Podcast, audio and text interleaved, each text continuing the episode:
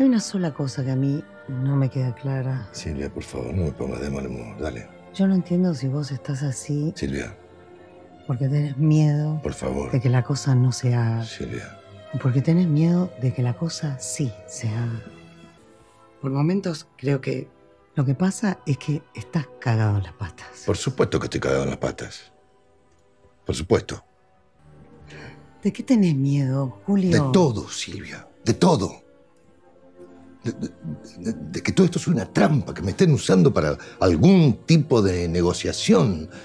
De que les pase algo a ustedes. ¿Y de no poder hacer nada? ¿Otra vez? Vas a poder, Julio. Vas a poder. Argentina, 1985. Toma uno. Niño Wood.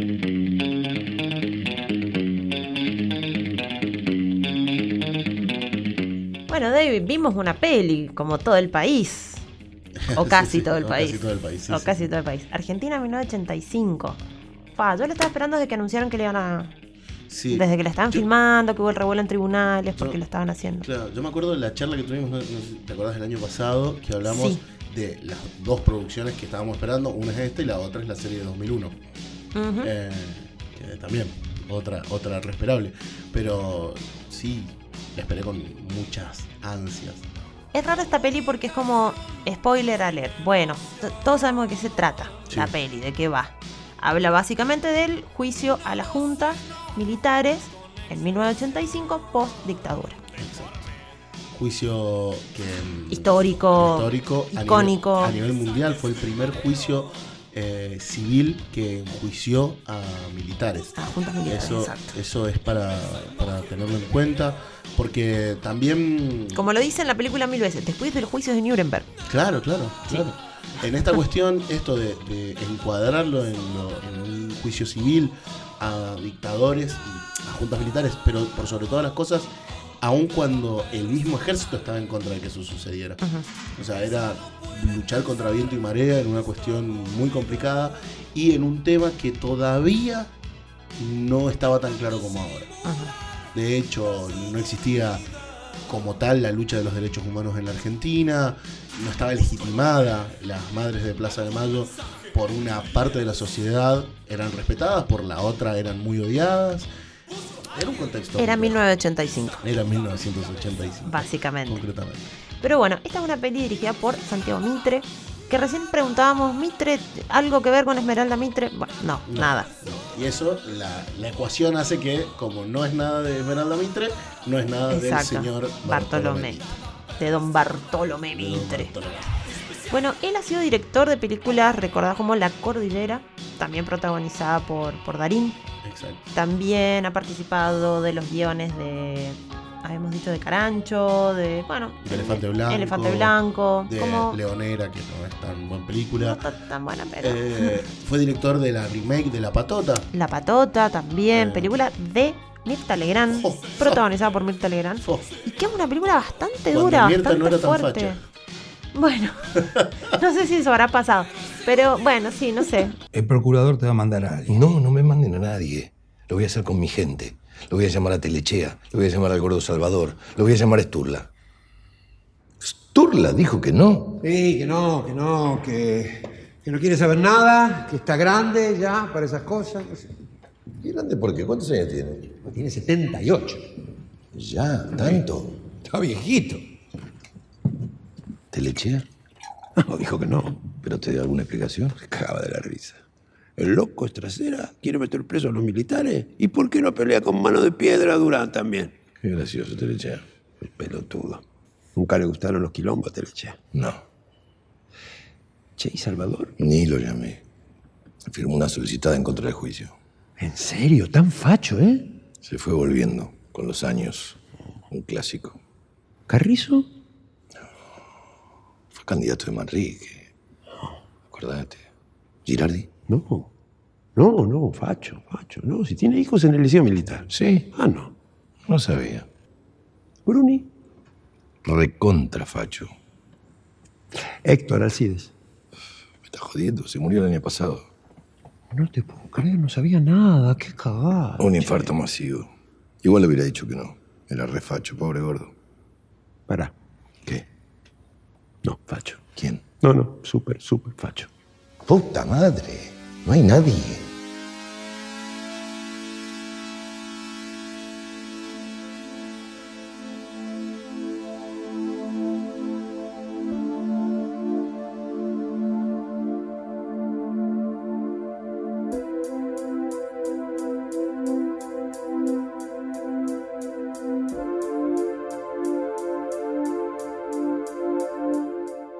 Creo que Mirta Legrand siempre fue facha, nada más que en la época donde creció, No se notaba tanto. claro, él estaba más cerquita del centro que ahora que estaba más lejos. No, pasa que me parece que cuando uno es joven siempre tiene como, como unos rasgos medios progres. Sí. Me ha pasado con gente que sí, "Che, yo vos cuando yo era chica te escuchaba decir unas cosas y ahora te escucho decir Ah, otras. Creí que iba a decir, me ha pasado a mí. Dije, Ay, qué fuerte. No, no, no, me ha pasado de escuchar gente que al- a, a medida que fue pasando el tiempo, mientras más grande se hizo, más facha se puso. Ay, qué No fuerte. sé. sí. ¿Qué pasó en el medio? Bueno, no estábamos hablando de eso, estamos hablando de Argentina 1985.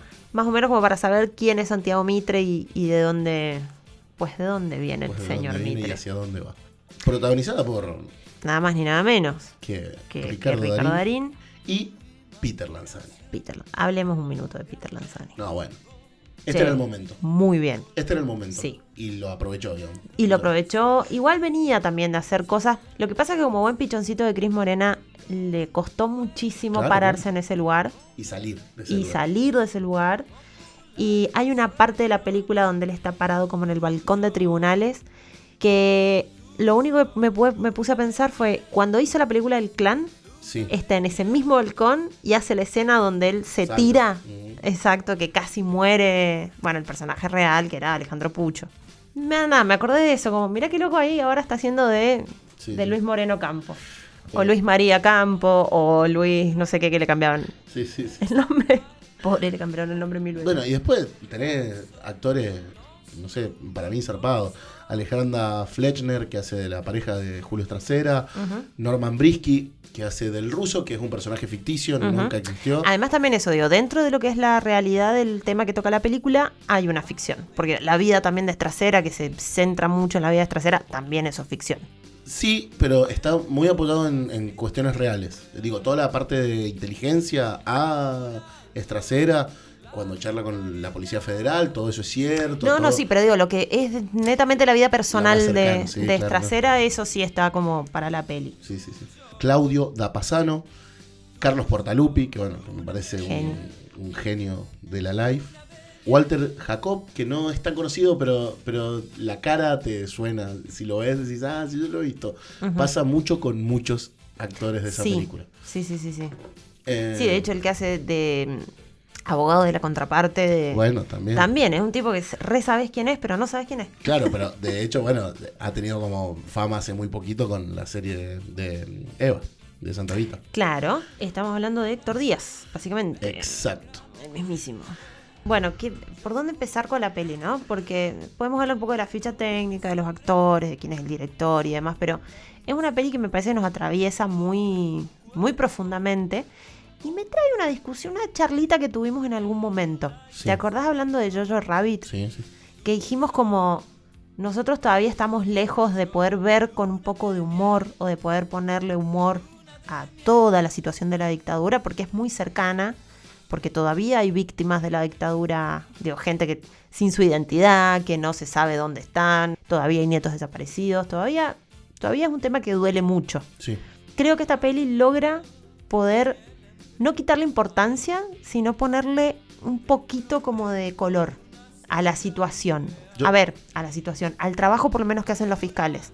Primero, apunto una cuestión. Me parece que cuando miramos a Hollywood y, y nos preguntamos por qué Hollywood es tan importante y, y- y el cine argentino no, parte de eso me parece que es la cantidad, sin importar la calidad, Sí. la cantidad de productos.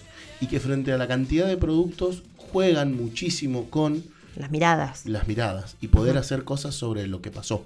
Eh, digo, el- el- la tan mentada, esta película está basada en hechos reales. Aunque Claro. no. Aunque no. Frente a eso me parece que es una, una apuesta jugada, porque hace muy poco se van a cumplir 40 años de democracia interrumpida en la Argentina. Eso, eh, digo, no es ni medio siglo, eh, concretamente. Se supone que un poco para hablar de procesos históricos tienen que pasar 30 años. Y aún así es como complejo. Sí, es complejo porque como, o sea, todavía hay consecuencias que no se han podido resolver. Claro, sí, sí, sí. Sí. Y, y como al no estar cerrado, todavía no, no, no se puede hablar del todo. Después de verla dos veces a la película, puedo pensar y decir que es una película que no está hecha para la militancia. Está hecha para todo lo contrario. Pero, Está hecha para el mundo, o sea, Exacto. definitivamente es for export, exacto. Sí, sí. Está como. Y para la gente que, que no tiene idea no de tiene lo que pasó. Y, es como, bueno, te ponen, te pone en, en situación. No es jugada la película. No, no, no, no me parece que, que tire para ningún lado, Claro, que baje ninguna línea concreta. Claro, pero después no es jugada en, en cuanto a ir un poquito más allá en lo que pasó. Es como que me centro en esto y, y cuando la historia me pide que me vaya un poquito fuera de la historia, vuelvo Sí. automáticamente. Me pareció que le faltó un poco de valentía a Santiago Mitra en ese sentido, en algunas cuestiones. Bueno, hay que ver cuál es la intención de él. Sí, sí, Evidentemente claro. su intención ha, eh, ha sido eso, como sacar un tema que es muy nuestro y muy de acá y mostrárselo al mundo. Como decir, bueno, che, esto pasó acá en Argentina y tal vez es la manera, porque obviamente nosotros le, hay quienes han pedido un poco más de contexto histórico, hay quienes han pedido que le faltó que se indagara más sobre, no sé, la figura de Alfonsín, sobre esto, sobre lo otro. Bueno, a nosotros, porque nosotros estamos acá, no Sí, sé, sí. es parte de Sí. de nuestra historia. A- a mí- Entonces, es como, a ver, voy a poner un ejemplo muy estúpido. Es lo que me pasó a mí el día que vi la película de Harry Potter después de leer el libro. O sea, una historia que yo la tenía tan en la mesa y, che, re faltó esto, re faltó lo otro, re... Bueno, es una película. Sí, También, claro, claro, obvio. claro. Creo también, me parece que, por ejemplo, la, la falta de contexto histórico, a mí me parece que en realidad el problema es que falta una película que aborde la dictadura militar. Probablemente, sí. Claramente, yo Mm. no sé quién se animaría a hacer eso. Es una locura. O sea, si uno se pone a pensar, pensá en abordarlo seriamente. ¿Sí? Hmm. Aún con los tintes de humor que tiene Argentina en 1985, pensá en abordar seriamente la dictadura. Y es que eso implicaría un poco, hasta te diría, no sé si, sí, poner a tipos como Videla o Macera en lugares de humanos Y protagonistas. y protagonistas. ¿Por qué? Porque la otra mirada la tenemos. Digo, está mm, Crónica de una fuga, que tenés la mirada de los desaparecidos. Sí. Eh, o La Noche, La de, los Noche de los lápices. Lápices, o, sí. o sea, tenés eso. que para hacerlo a cine también es un poco más fácil siempre hacerlo desde ese lugar, digamos, desde el lado de la víctima, que desde el otro lado cuando esto, cuando ha sido tan reciente. También te digo por qué es más fácil. Porque tenemos las historias. Nosotros no sabemos y no vamos a saber nunca porque se Claro, están ¿qué muriendo. pasó del otro lado? ¿Qué pasó realmente? ¿Cómo fue? ¿Cómo se planificó? Digo, hoy todavía estamos discutiendo el número de desaparecidos porque hay gente negacionista que sigue diciendo no, no fueron 30.000. Cuando los 30.000 desaparecidos salen de los archivos abiertos de la CIDE, no es que eh, un, Sí. un tipo una vez dijo, para mí, a ver, grosso modo son 30.000. No, no, no pasó así. Dos más dos son Claro. cuatro, sí. 30, me- anota. Claro, anota. Acá tengo 5.000, acá tengo 7.000. Sí, Sí, anota menos, 30, claro. para redondear. Claro, claro. No, no fue así, ¿no? ¿Pasó algo? Sí, ¿Qué? el juicio se hace.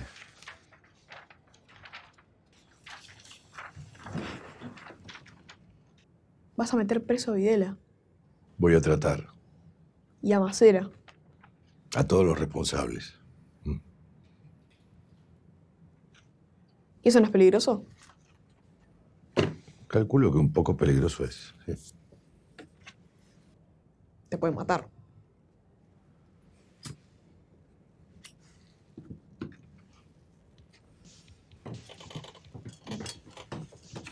¿No puedes decir que? No.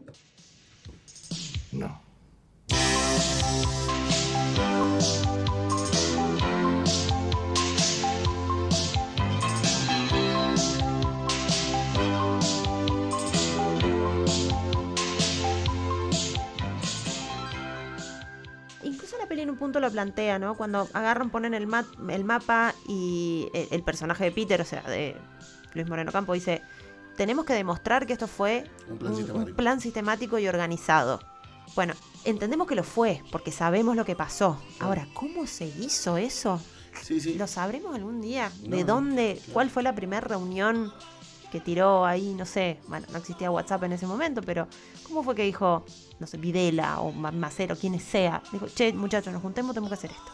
después hay una cuestión de que está muy bien armado la película, porque claramente cuando te plantean los centros clandestinos de detención, son los centros clandestinos que se sabía en 1985 que Exacto. funcionaban, que no eran todos los que funcionaron. Además también eso, tener muy en claro que se está planteando la historia desde un lugar donde hasta ahí se sabía. Exacto, claro.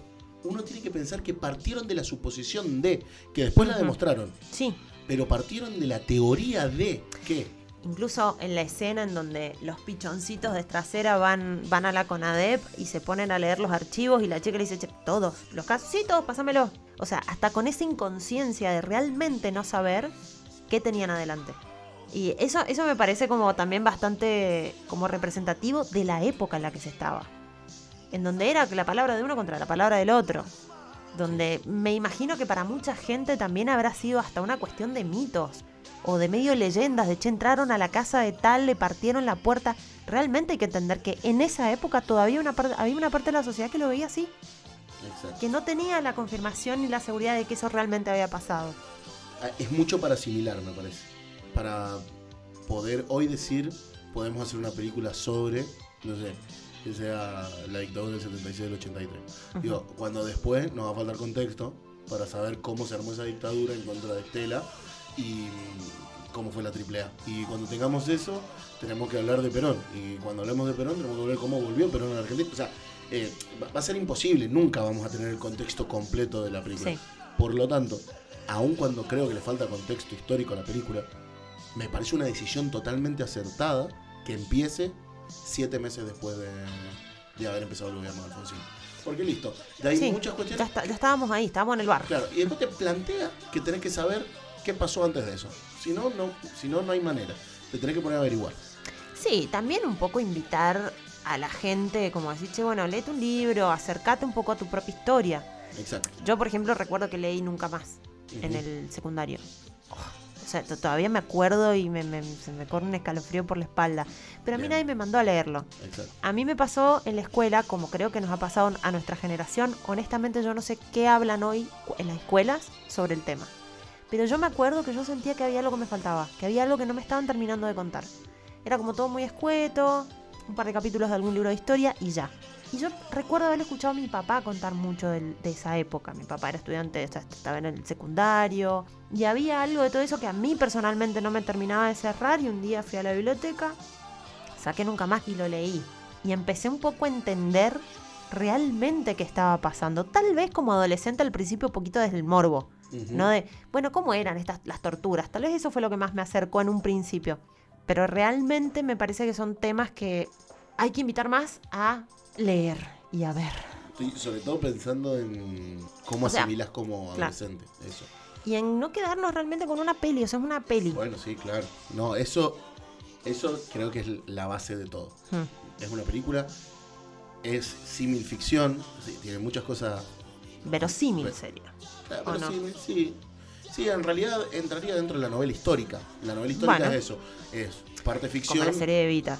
Chicos, Claro, para claro. que los que les quedaron dudas, es una Claro. historia real con ficción. Claro, claro. Pero esto es más realista que, que Hmm. Santa Evita, porque Santa Evita parte de un hecho concreto histórico para generar la Sí. ficción. Esto es al revés. Parte de la ficción para poder armar el relato de lo que sucedió. Digo, para hacer una película de, de Videla tendremos que suponer qué pasó dentro de la junta militar para saber. Esto fue lo mismo. ¿Qué pasó dentro del seno interno de la familia de Estracera y de su círculo social más, más íntimo para poder saber cómo Estracera enfrentó esto?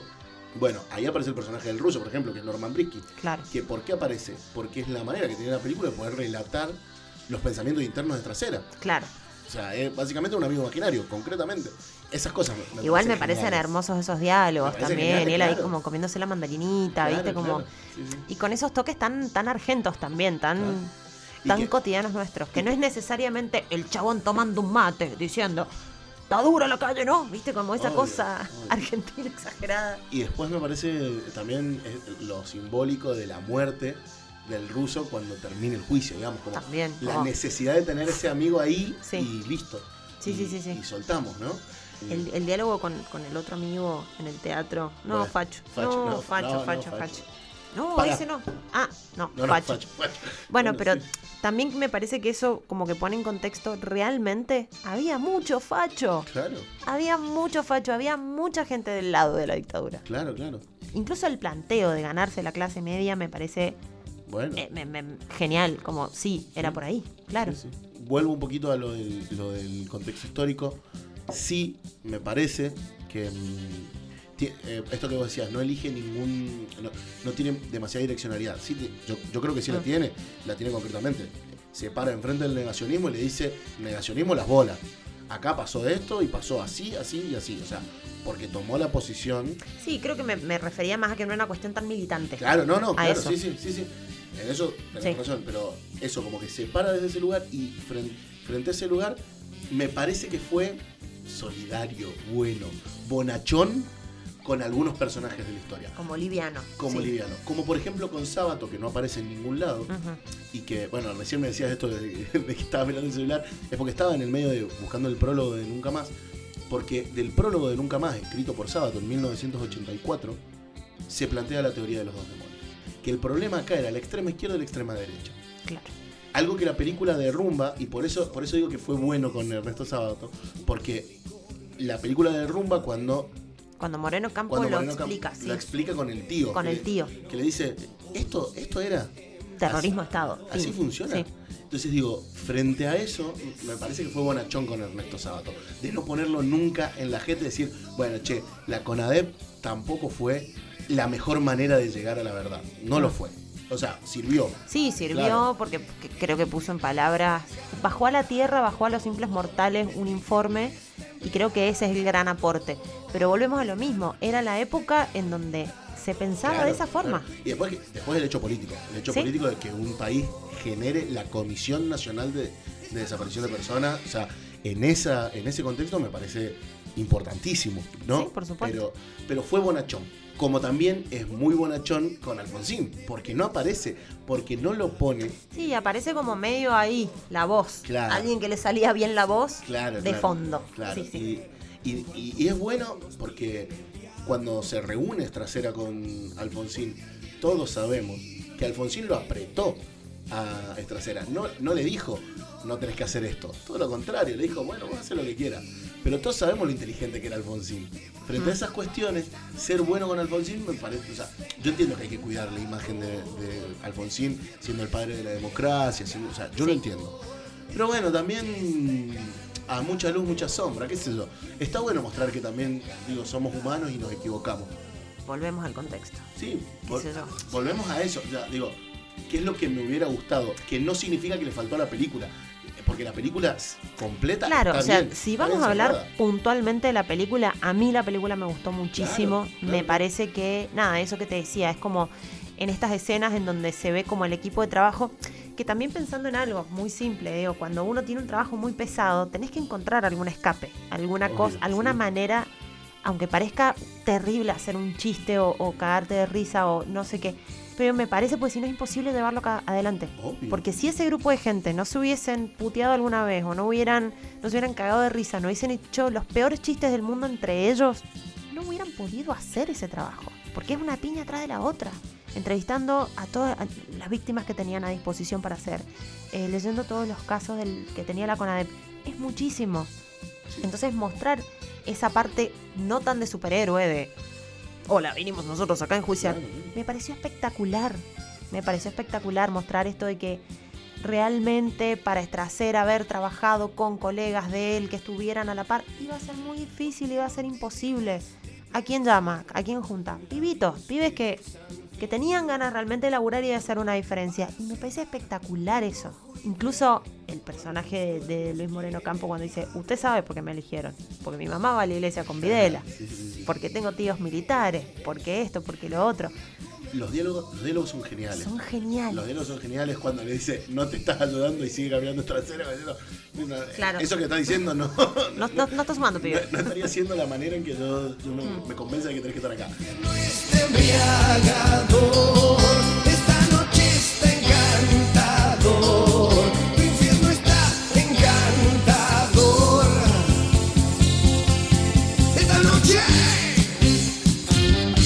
Hay quién votaste en las últimas elecciones? Al peronismo.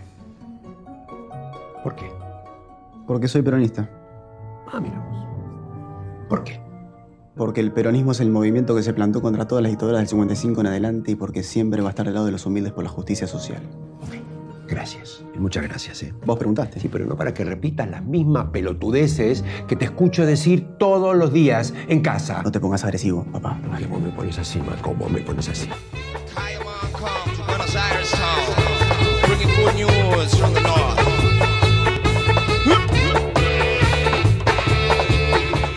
De- después también me parece que está bueno mm, cómo pone en, en evidencia los servicios de inteligencia argentinos También. que estaban con la dictadura y que en, mil, en toda la década de los 80 seguían. Estuvieron con la tan dictadura. presentes, sí. Y si tienen alguna duda, volvamos a ver Yossi.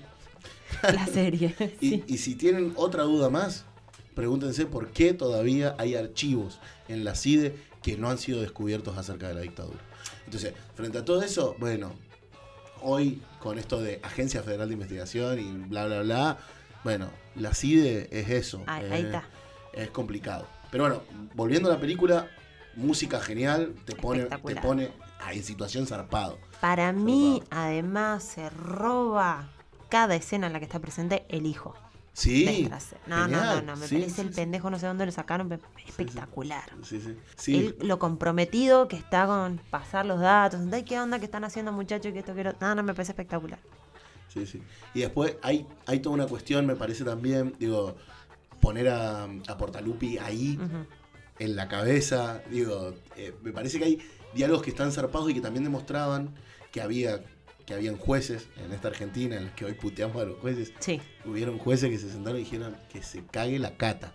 Esto sale o sale. Digo, la escena cuando dice, y la bomba, que explote. O sea, No, eso me parece. Aparte, el- eh, claro, el planteo era como: si nosotros frenamos acá, esto no se hace más. claro, sí, sí, sí, sí. Sí, sí, sí. Después, bueno, punto aparte, los dictadores. Oh, bueno, Qué fuerte cuando empiezan uno a uno. genial, primero, el poco tiempo en pantalla que tienen y que no, no se desperdicia nada. O sea, eh, totalmente efectivo. eh, eh, me parece una genialidad. Sí. Desde lo actoral y desde la dirección. O sea, el, el poner ahí a los chabones, a... Y además los mirás, digo, tenemos, nosotros, nuestra generación, te- tenemos menos tan presentes en cuanto a cara. Claro. Tenemos los más, bueno, los más obvios, qué sé yo. Pero vos los ves y es como una cosa que a mí se me... es un escalofrío constante. A medida que se iban nombrando uno a uno y desconozco esta autoridad, que no sé qué, era como, ay, Sí, sí, sí. realmente me, me, me dieron escalofrío. Bueno, eh, recién me decía cuáles eran los, los que La escena de parecidos. leyendo la Biblia No, en el medio del juicio. Genial. Tremendo cínico. Genial. Me parece que lo- el otro que es muy parecido es Galtieri. Es muy, muy parecido la, la personificación. Me parece que también eso, encontraron cómo. Sí, que no queden dudas de quiénes son. Claro, y no hacía falta decir el nombre. Y eso me parece también. ¿no? Y, y la actitud y, y cómo entran y cómo salen altaneros, soberbios. Es como... Convencido de que lo que hicieron Exacto. estuvo bien. Sí. Y eso es, es un montón. Bueno, así volviendo, como que voy repasando, ¿no? Así como las cosas. Los pibes en la radio, la policía queriendo entrar para que no hablen de los desaparecidos. Digo, pone un, un contexto histórico que es difícil de retratar. Sí. Por eso, me- por un lado, digo, creo que las críticas de lo que falta, lo vuelvo a plantear, es desde lo que a mí me hubiera gustado ver. Pero como producto de película, me parece que primero la tenía resalada para hacerla. Pero me parece que lo poco que pudo. Es concreto y Es redondo. claro, o sea, sí, sí, empieza, termina y se entiende. Sí, sí, sí, sí. Después, bueno, el relato. El relato de. De los intentos de desaparecidos, de. es- es- Sí, ella que tiene, que tiene a su hija en un Falcon y que es una historia real además. Claro, claro, sí, sí, Es sí. una historia real. Sí. Hay una escena que es cuando termina. de Y además otra cosa, para. Y, con- y seguís. Mechan testimonios reales con testimonios actuados, ¿viste? Sí, sí. Con, con ficción. O sea, hay una parte, hay una madre contando que, Claro, que se sí, le sí. quiebra la voz de una manera. Eso, es- eso es real. eso es una parte real del juicio, sí. Después digo, hay una escena que es cuando deja de. termina el testimonio que se para y deja la silla vacía. La toma, o sea, todo lo que representa fotográficamente, desde la dirección, desde lo actoral, desde. O sea, es boom. Sí, es una piña. Es una piña. Realmente es una piña. Pero también, de- eh, por, eso, por eso sigo que no es para la militancia, porque es una piña que la militancia está preparada. Mm. Pero sí te das cuenta que vos fuiste al cine Sí. a verla. En el cine no sé si te das cuenta que hay mucha gente que se quebró.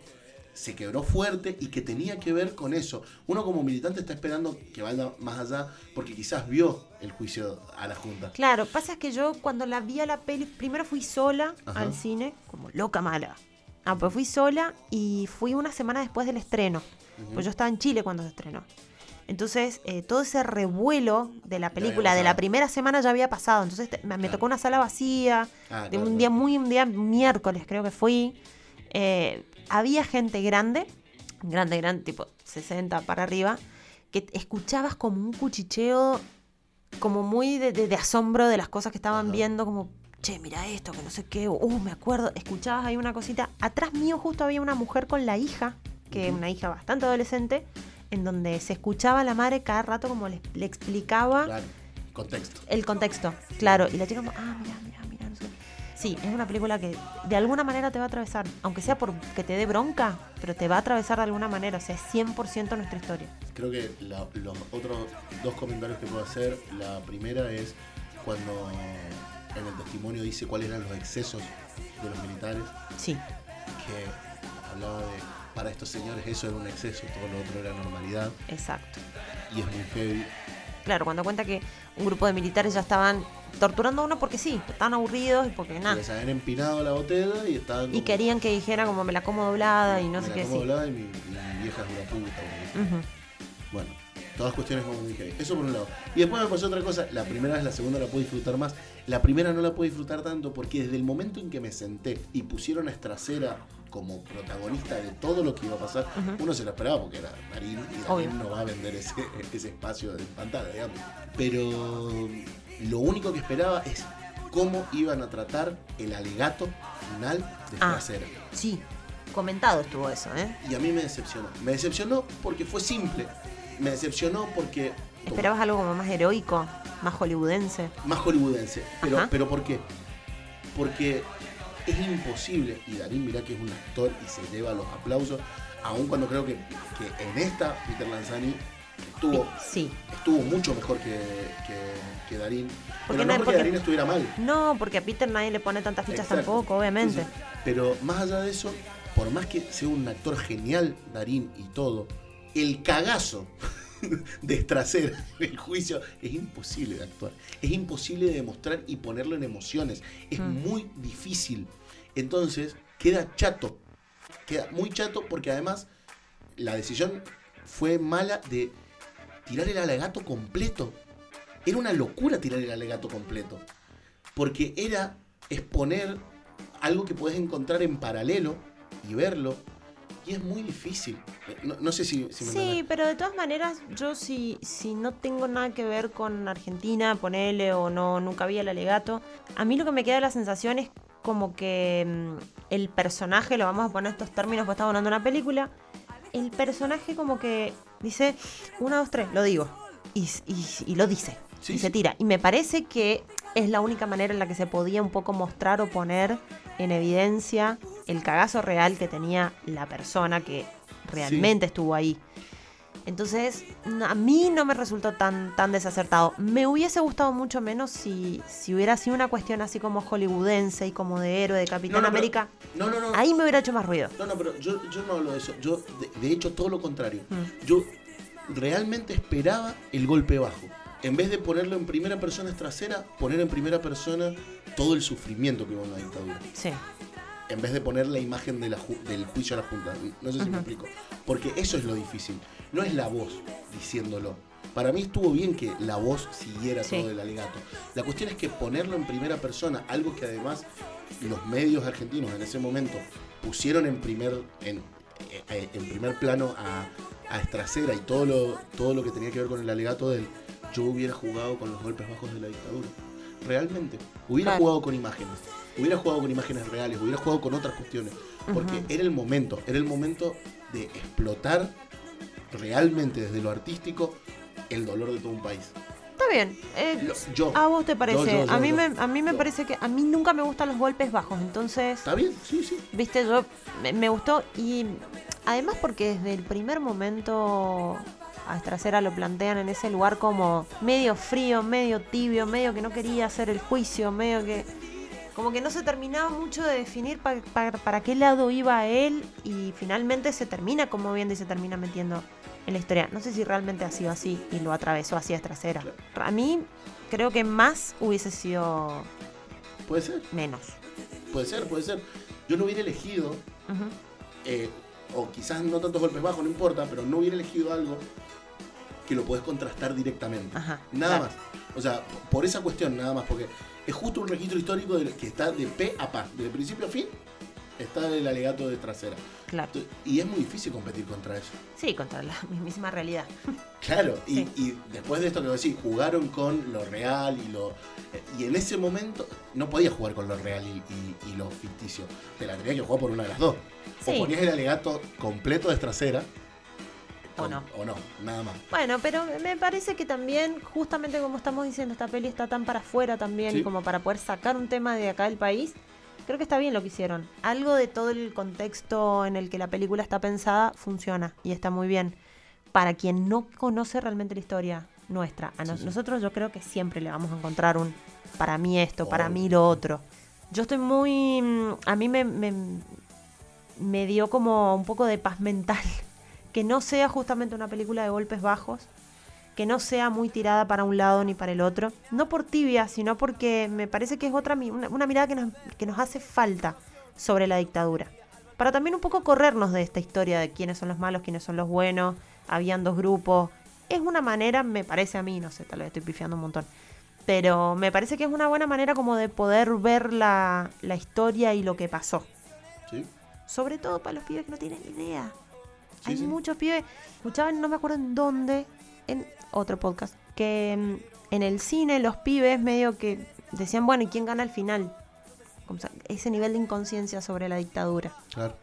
Y como decías recién vos, 40 años tampoco es tanto tiempo. No estamos hablando de la Revolución Francesa. No, no, para nada. Viste como pasó hace re poquito. No, claro, sí, es, es muy. Es demasiado reciente. Es demasiado reciente y que. Sin embargo, toda- hay toda una generación que no tiene mucho registro. No, no, para nada. Bueno, Gente que ni siquiera lo puede emocionar escuchar una canción de Charlie. claro, sí. Viste como, ¿quién es Charlie? Bueno, alguien que en algún momento fue un ícono, pero hasta ahí, qué sé yo. Sí me parece que el último Niño Wood me comprometí a que iba a traer los momentos falopas de la película. Bien. Debo, debo decir que esta película no le encontré momentos falopas. Así de decir, no. che, cualquiera. Creo que lo más falopita puede ser la entrevista a los, a los abogados, que medio que se boludean, que se cagan de risa. Pero eh, me parece que es un alivio, un alivio necesario. Sí, sí, sí. Sí. Sí, Y que en un punto pone, pone como también la, la cuestión de que eran unos pibes inconscientes. claro. Realmente eran unos pibes inconscientes. Como, sí, dale, de una. O sea, obviamente con una convicción, pero con una inconsciencia muy grande de lo que había detrás de todo eso y de lo que estaban haciendo. Sí, y después me parece que era construir el, el personaje del que acompaña tras las sombras a, a Estracera, de que Estracera confiaba a ese punto, digo, de no estar en esa, en Sí. esa selección de equipo. Lo confío, confío totalmente en vos. Vos sabés quién tiene que estar y quién no. Sí, sí, sí, no, me parece espectacular cuando, cuando está entrevistando a su propio hijo y dice, dale, boludo. No te traigo para que dijera las mismas boludeces que que hacía sí. en casa. Sí, sí. Eso me parece espectacular. Sí, sí. Pero, pero bueno, también tiene que tener un arco la historia, porque si no, no sería inmirable. Digo, Sí. si, se- si fuera todo lineal y, y cómo sucedió y no sé si no sé si uno quisiera ver eso. Mm. Digo, para eso menos un documental, que es lineal. Sí, no o las películas que ya sabemos que están. Claro, sí, sí. Sí. sí. Entonces, esto que tengo tiene un arco argumental que, colorido, que te hace reír, que te hace reír en los momentos que te tiene que hacer reír. Y que esos momentos de risa hace que no quiebres, y eso también es importante. Sí. Una película para quebrar, no sé si... Sí, no te destruye tanto, no, no. Entonces, me parece que cuando nos reímos, nos reímos, nos reímos porque también somos humanos. Y esto que vos decías, también el proceso de trabajo no nunca puede haber sido desde el sufrimiento y nada más. Había una convicción, había una amistad, había, había un montón de cuestiones que se ponían Había una juego. juventud también. Claro. Una juventud que decía, no quiero volver para atrás. No quiero volver para atrás. Y es un- una declaración, no, es el nunca más de sábado que hablaba de esta cuestión de Bueno, no sabemos hasta el final quién fue el culpable. Claro, ¿quién era más Eh, malo? Claro, ¿quién era más malo? Eh, no sé, el Eh, sí, Estado, claro. tal vez que. Entonces, Eran más, bueno. me, me parece que, que esas cosas son geniales. Y después planteo la genialidad de Peter Lanzani y no lo planteo desde la subestimación cuando lo empieza a perseguir la SIDA. Eh, ¿Cómo se empieza a perseguir él? Uf.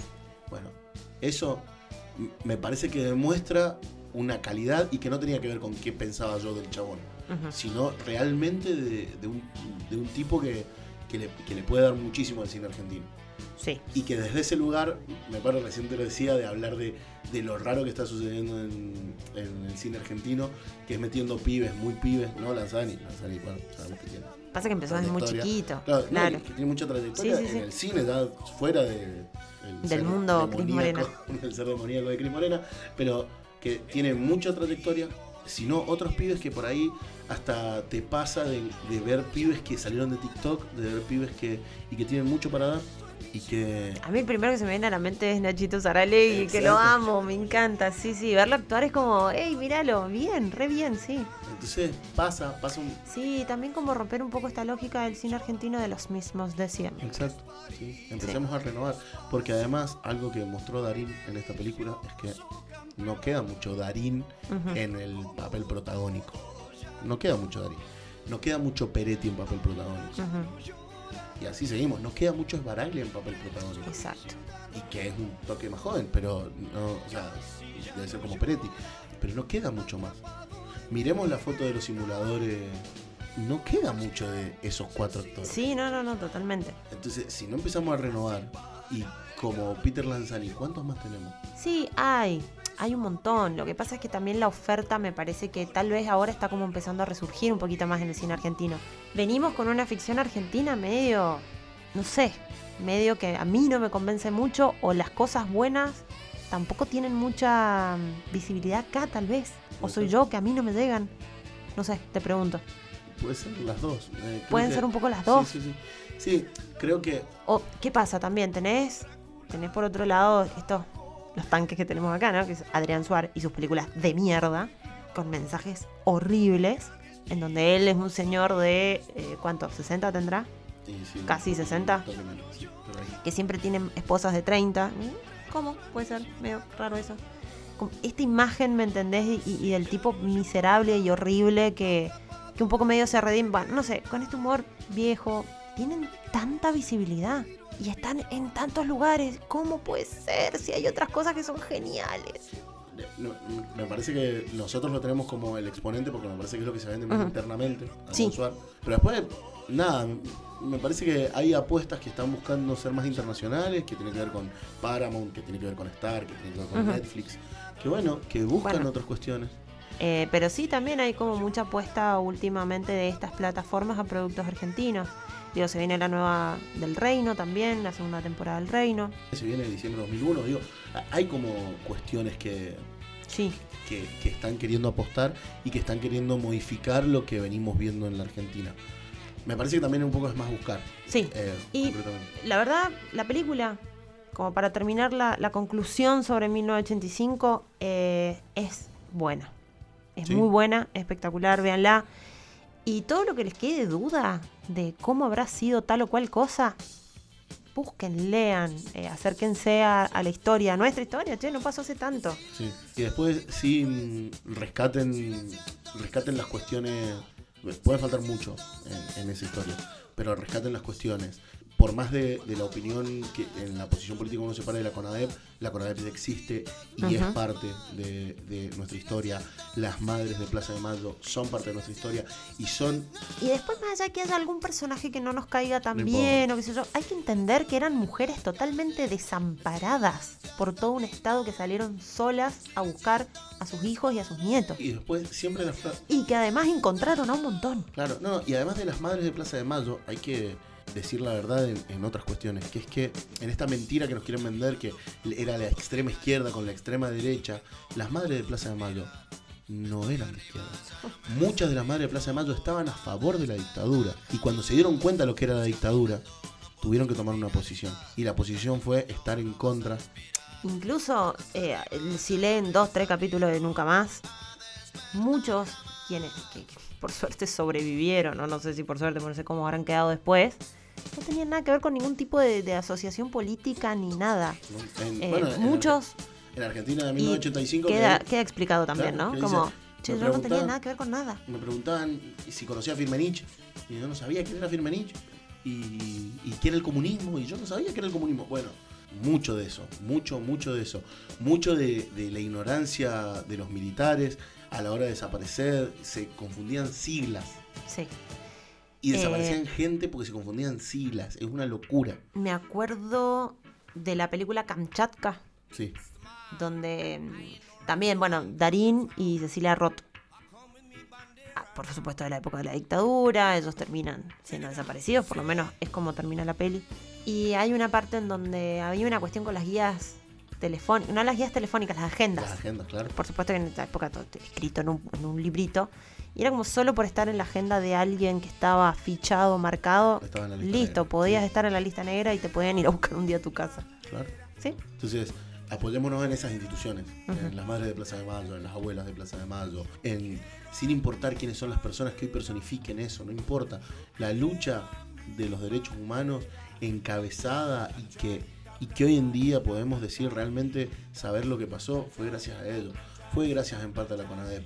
Mm. Fue gracias en parte a personas como Julio Estracera, que se bancaron eso. Digo, eh, esto que vos decías, el tipo no sabía bien qué tomar. Digo, en un momento dice, me dicen loco, pero no estoy loco. O sea, no me vengas a mentir que toda la política quiere enjuiciar a los militares, porque es mentira. Obviamente que no.